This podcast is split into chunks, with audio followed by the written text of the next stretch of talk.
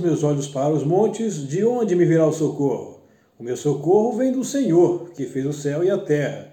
Ele não permitirá que os seus pés vacilem, não dormitará aquele que guarda você. É certo que não dormita nem dorme o guarda de Israel. O Senhor é quem guarda você. O Senhor é a sombra à sua direita. De dia não lhe fará mal o sol, nem de noite a lua. O Senhor guardará você de todo mal. Guardará sua alma. O Senhor guardará a sua saída e a sua entrada, desde agora e para sempre.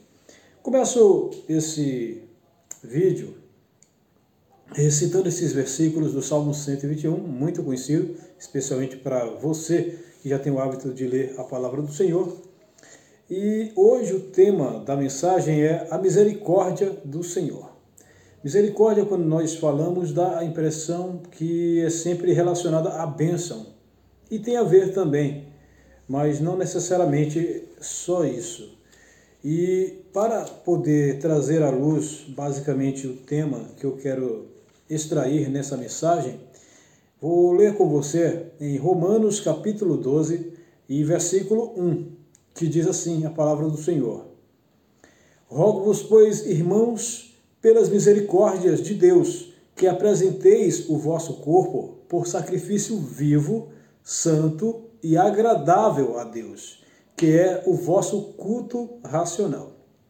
Nesse caso aqui, o apóstolo Paulo já estava rogando aos irmãos que estivessem unidos no propósito de santificar o templo do Senhor, o seu corpo, para apresentá-lo a Deus em sacrifício. E não necessariamente sacrifício literalmente falando, mas é, em estar apto para morar no reino dos céus. Essa é a mensagem. Então não adianta a gente obter bênçãos materiais se depois de caminharmos durante toda a nossa vida espiritual, nossa jornada aqui na Terra, a gente simplesmente não obter salvação, de nada vai valer. Então, o apóstolo Paulo ele traz aqui três é, temas interessantes. Quando você apresenta o seu corpo em sacrifício vivo, quer dizer, você não precisa morrer é, para mostrar que quer servir a Deus, né? até porque o sacrifício de morte foi feito por Jesus na cruz do Calvário para que você e eu pudéssemos ter a chance de entregarmos, reconhecermos Jesus como nosso Senhor e termos assim a chance de morar no céu. O outro ponto é sacrifício santo. Quando fala de santo, fala de santidade. Então está falando de é, se separar. Está falando de renunciar. E eu sei que não é fácil para você, não é fácil para mim, não é fácil para ninguém. Até porque se pecado fosse ruim, ninguém ia ter dificuldade de resistir. É difícil. Mas é o Espírito Santo que nos dá a capacidade de vencer, certo? Não estamos sozinhos nessa batalha. Então, se queremos apresentar o nosso corpo em sacrifício santo, temos que pedir ajuda a quem pode nos ajudar, que é o Espírito Santo. O outro ponto, sacrifício agradável. Então, não adianta somente ser vivo e santo, tem que ser agradável. É, provavelmente, quando é o sacrifício vivo e santo, já é agradável. Porém, não pode ser apenas como ritual, que é isso, esse é o ponto. Não pode ser apenas ah, por tradição. Tem que ser por livre e espontânea vontade, tem que ser de coração, porque Deus lê, Ele sonda os nossos corações sabe quando é o propósito de, de verdade adorá-lo de, com integridade, com santidade, com gratidão. Certo? Então, essa, esse é o ponto. Para alcançarmos a misericórdia do Senhor, temos que entregar o nosso corpo em sacrifício vivo, santo e agradável a Deus.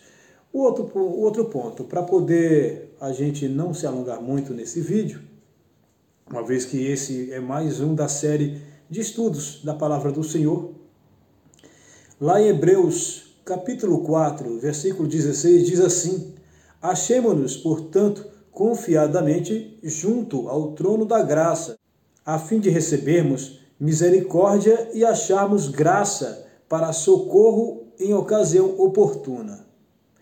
Agora ele já vai falando de bênção propriamente, mas tudo que é bom requer primeiro um sacrifício. Novamente ele fala, ele quer que nós estejamos aí no trono da graça para que possamos receber essas bênçãos tais que desejamos. Então, se você quer receber bênção, vitória, é, materiais, você tem que estar focado primeiro nas coisas espirituais. Funciona assim: primeiro as coisas espirituais, para depois as coisas materiais, e não o contrário. Nunca use as coisas do céu em prol dos assuntos da terra, mas use as coisas da terra em prol dos assuntos do céu.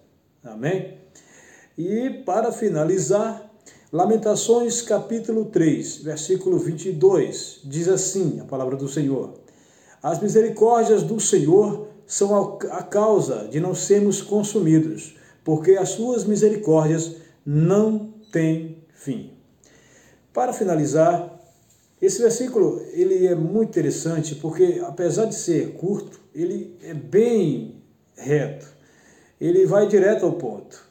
Ele fala qual é a condição, por que é que nós não somos consumidos. Não é por mérito seu, nem meu, de nenhum de nós, não é porque somos mais bonitos, mais ricos ou, enfim, temos algum mérito.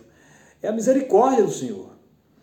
E eu estava, inclusive, comentando recentemente com alguns amigos sobre a situação do ser humano.